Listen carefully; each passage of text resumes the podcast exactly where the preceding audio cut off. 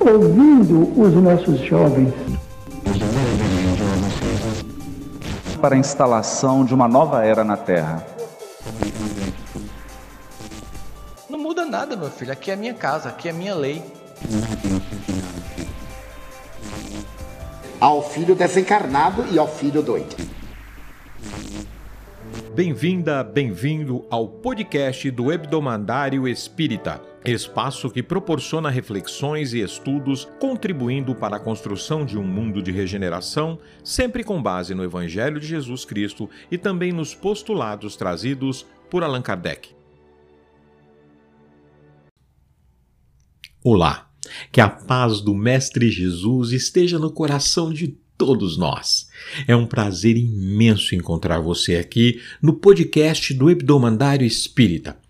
Esse podcast tem como objetivo levar um pouco da doutrina espírita para o seu lar e que nesses poucos minutos possamos esclarecer sobre algum tema importante à luz da doutrina dos espíritos. Hoje temos como tema eutanásia na visão espírita. Mas para iniciarmos, como de costume, uma pequena prece. Vamos tranquilizando os nossos corações, elevando as nossas mentes a Jesus, sentindo o amor penetrar em nossos corações. Vamos nos ligando aos nossos mentores individuais, esses amigos sinceros e do coração. Vamos nos ligando aos mentores deste trabalho maravilhoso para que possamos seguir adiante e vamos nos ligando a Jesus. Obrigado, Jesus, por essa oportunidade e por esse amor. Que assim seja, graças a Deus.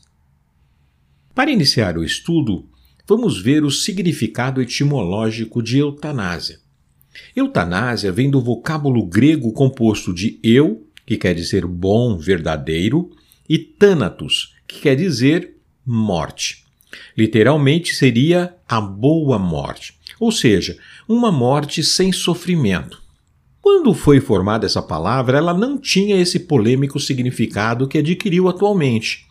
Conta-nos o poeta romano Suetônio que o imperador Augusto, sempre que lhe informavam que um conhecido havia morrido serenamente, calmamente, exclamava: Que os deuses concedam a mim e aos meus uma eutanásia assim. Ou seja, na sua origem, o termo designava tão somente uma morte que acontecia naturalmente, ao contrário do significado de hoje, que temos uma ação que provoca o desenlace, que provoca o desencarne, a morte, de uma forma ativa. Modernamente, o vocábulo refere-se a ajudar uma pessoa em estado terminal a pôr fim à vida para aliviá-la de dor ou sofrimentos insuportáveis. Essa forma de entender suscita uma série de discussões no âmbito ético, religioso, médico ou jurídico.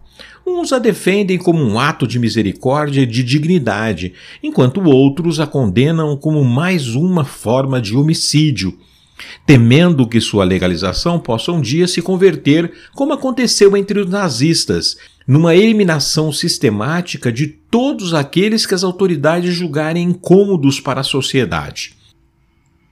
Mas antes de aprofundarmos o estudo da eutanásia, é necessário que entendamos o que é a morte.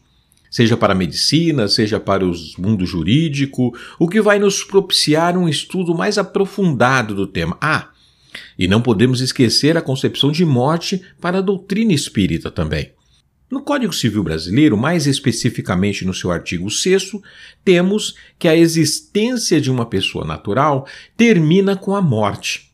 Porém, não cabe ao direito determinar quando isso acontece, sendo esta uma atribuição da medicina. No documento legal que dispõe sobre a doação de órgãos, por exemplo, no artigo 3, encontramos a seguinte explicação. A retirada pós-mortem de tecidos, órgãos ou partes do corpo humano destinados a transplante ou tratamento deverá ser precedida de diagnóstico de morte encefálica, constatado e registrada por dois médicos não participantes das equipes de remoção e transplantes, mediante a utilização de critérios clínicos e tecnológicos definidos por resolução do Conselho Federal de Medicina. Ou seja, para o mundo jurídico, a morte só será atestada depois de atestada criteriosamente a morte encefálica. Bom, agora temos mais um termo que devemos elucidar para darmos continuidade aos nossos estudos. Porém, para tanto, teremos de passar pela definição sobre morte conforme a medicina. Mas o que consiste este fenômeno? A morte. Em geral, quando se reflete sobre o transpasse, o que vem imediatamente ao pensamento é a morte clínica e ou biológica, sobretudo no âmbito do senso comum. Mas há diferentes perspectivas para a conceituação de morte, podendo-se estabelecer 1. Um, morte clínica, que é caracterizada pela parada cardíaca com ausência de pulso, respiratória hemidríase paralítica, que surge cerca de 30 segundos após a suspensão dos batimentos cardíacos, podendo ser reversível desde que sejam implementadas adequadas medidas de reanimação. 2. A morte biológica, que surge como uma progressão da morte clínica, diferindo desta por seu caráter irreversível. Por exemplo, manobras adequadas de ressuscitação não regridem a midríase. Caracteriza-se por destruição celular em todo o organismo, o que habitualmente se desenrola ao longo das 24 horas.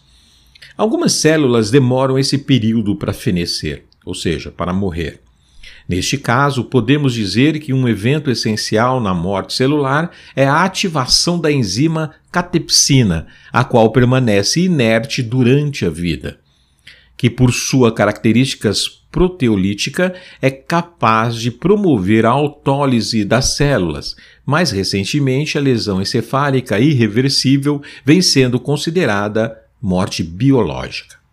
3 morte óbvia, na qual o diagnóstico é inequívoco, evidente estado de decomposição corpórea, decapitação, esfacelamento ou carbonização craniana, se há sinais de rigor mortis ou livor mortis, dentre outros.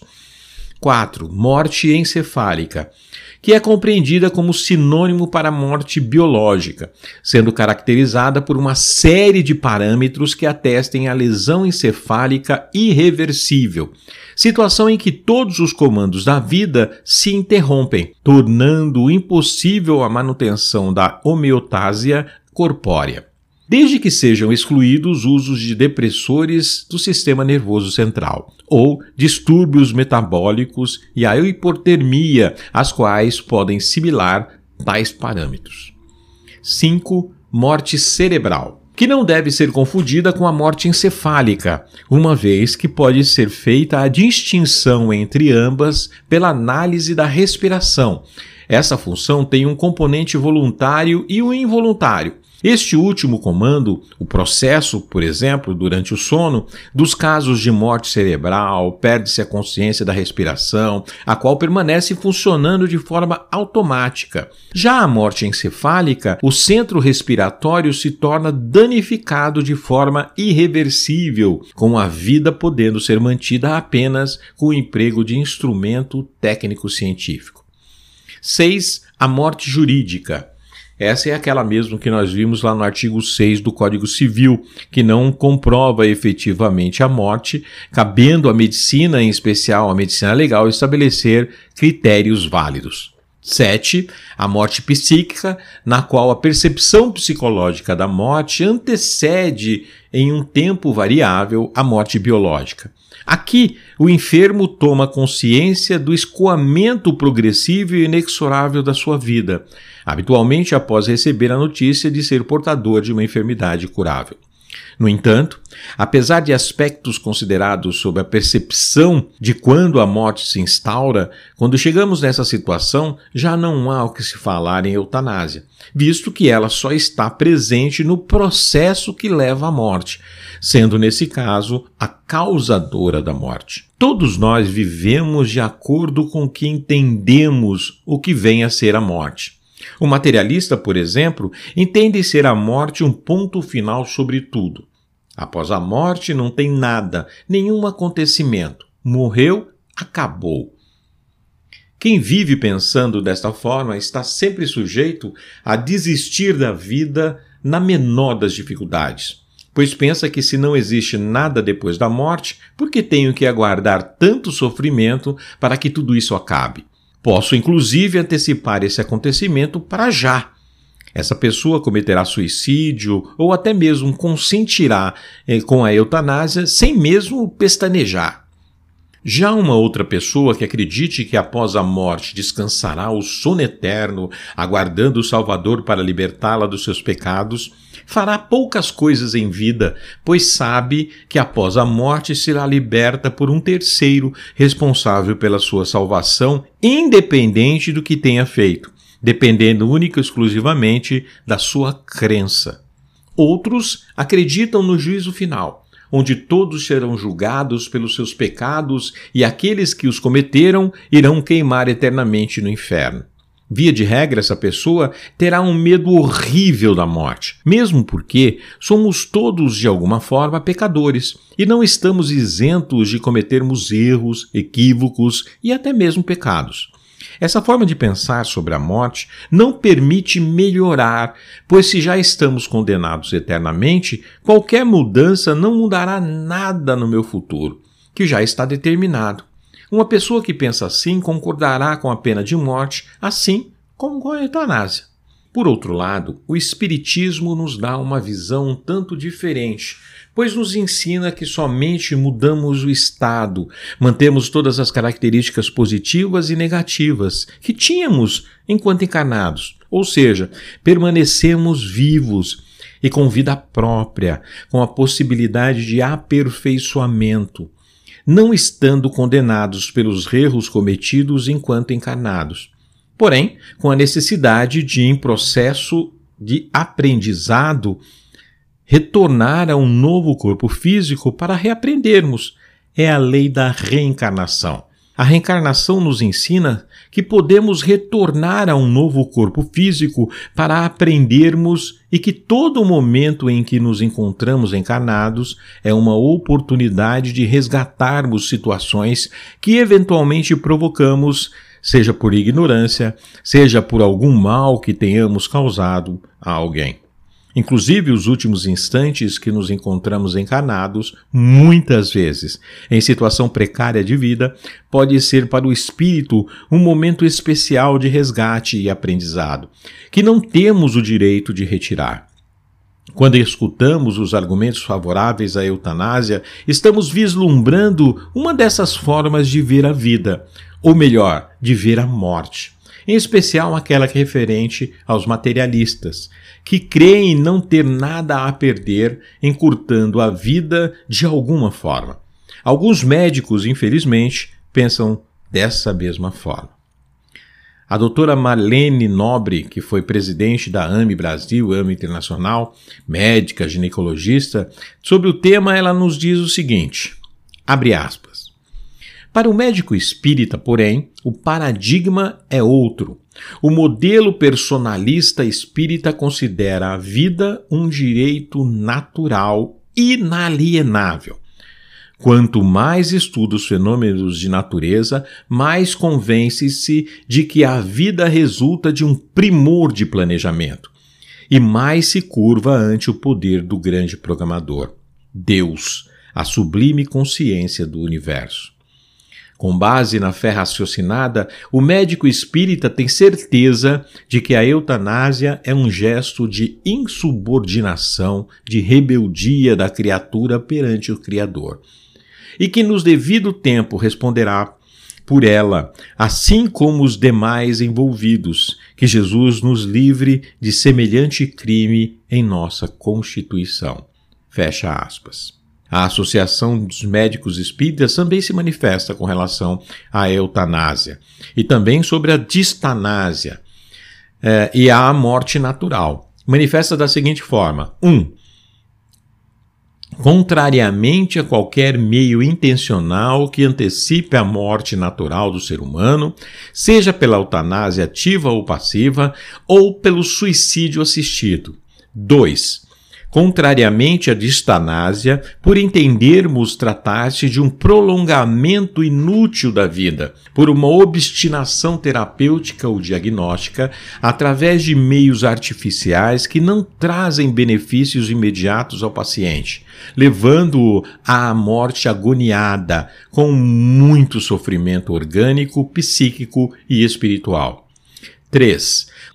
Contrariamente ao testamento vital, que é o conjunto de desejos prévia e expressamente manifestado pelo paciente sobre cuidados, tratamentos que quer ou não receber quando estiver incapacitado de expressar livre e autonomamente sua vontade. Pois ninguém pode prever antecipadamente a maneira ou condição de como irá morrer e decidir sobre as condutas de diagnósticos e ou tratamento que poderão proporcionar benefícios para a sua vida. 4. Favoravelmente à ocorrência da morte natural, a qual se dá no tempo certo. Compete-nos respeitar a autonomia do paciente, suas crenças, medos, desejos e esperanças, oferecendo-lhe apoio médico, psicológico, religioso e familiar que lhe possibilite morrer sem dor e viver com dignidade seus últimos instantes de vida terrena. Compreendemos o processo do morrer como uma fase importante para o aperfeiçoamento do espírito, repleto de experiências enriquecedoras tanto para o médico quanto para o paciente, sobretudo quando ambos têm os olhos voltados para a realidade da vida imortal. Sobre esse tema, Allan Kardec, no Evangelho segundo o Espiritismo, mais especificamente lá no seu capítulo 5, item 8, faz um questionamento ao Espírito São Luís, nos seguintes termos: Um grande homem agoniza, presa a cruéis sofrimentos. Sabe-se que seu estado é sem esperança. É permitido poupar-lhe alguns instantes de agonia, abreviando-lhe o fim? E recebe a seguinte resposta: abre aspas. Mas quem vos daria o direito de prejudicar os desígnios de Deus? Não pode ele conduzir um homem até a beira da sepultura para em seguida retirá-lo, com o fim de fazê-lo examinar-se a si mesmo e modificar-lhe os pensamentos? A que extremos tenha chegado o moribundo, ninguém pode dizer com certeza que chegou a sua hora final. Ciência, por acaso, nunca se enganou em suas previsões? Fecha aspas. E continua, abre aspas, bem sei que há casos em que se pode considerar com razão como desesperados. Mas se não há nenhuma esperança possível de um retorno definitivo à vida e à saúde, não há também inúmeros exemplos de que, no momento do último suspiro, o doente se reanima e recobra suas faculdades para alguns instantes? Pois bem, essa hora de graça que lhe é concedida pode ser para ele da maior importância, pois ignorais as reflexões que seu espírito pode ter feito nas convulsões da agonia, quantos tormentos podem ser poupados por um clarão de arrependimento. Fecha aspas. Emmanuel também, lá no seu livro Diálogos dos Vivos, com a psicografia de Francisco Cândido Xavier, nos ensina o seguinte, abre aspas, o homem comum não conhece a face psicológica dos irmãos suicidas e homicidas conscientes, ou daqueles outros que conscientemente se fazem pesadelos ou flagelos de coletividades inteiras devidamente reencarnados em tarefas de reajuste, não mostram senão o quadro aflitivo que criaram para si próprios, de vez que todo espírito descende das suas próprias obras e revela consigo aquilo que fez de si mesmo. Fecha aspas. Abre aspas. Diante das crianças em prova ou dos irmãos enfermos, imaginando irrecuperáveis, medita e auxilia-os. Ninguém por agora nas áreas do mundo físico pode calcular a importância de alguns momentos ou de alguns dias para o espírito temporariamente internado num corpo doente e disforme. Fecha aspas. Emmanuel, novamente, no livro Religião dos Espíritos, na parte final do texto Sofrimento e Eutanásia, nos esclarece. Abre aspas. Lembra-te de que, valorizando a existência na terra, o próprio Cristo arrancou Lázaro às trevas do sepulcro para que o amigo dileto conseguisse dispor de mais tempo para completar o tempo necessário à própria sublimação. Fecha aspas.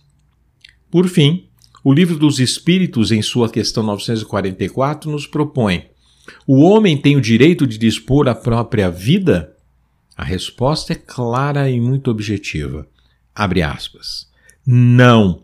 Somente Deus tem esse direito.